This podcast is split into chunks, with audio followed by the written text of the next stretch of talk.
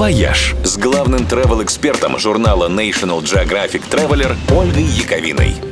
Всем привет! В эти выходные в Париже начинает работу уникальный кинотеатр. Кинозалом в нем стала река. Большой экран установили на берегу канала в парке Ла-Виллет, а для зрителей приготовили 38 моторных лодок.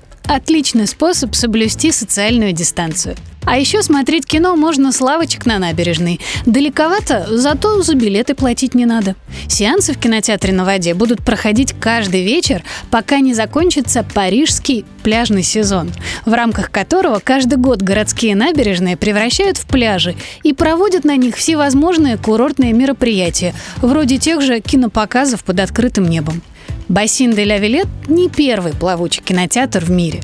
Киносеансы на воде устраивают периодически во время кинофестивалей. И даже в Питере несколько лет назад крутили кино на причалах. Но есть в мире несколько водных киношек, которые работают на постоянной основе.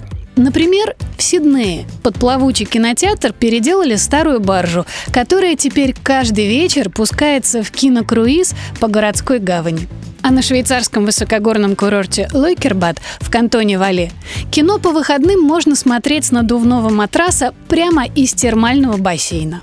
А в Лондоне несколько лет назад придумали концепт Hot Tube Cinema – открытые кинотеатры на крышах, где вместо кресел бурлящие джакузи – Идея оказалась такой клевой, что мгновенно распространилась по всему миру. И даже у нас в Москве такой кинотеатр заработал. Отдельная прелесть водного кино в том, что если кто-то громко разговаривает во время сеанса, его можно незаметно утопить. Шутка.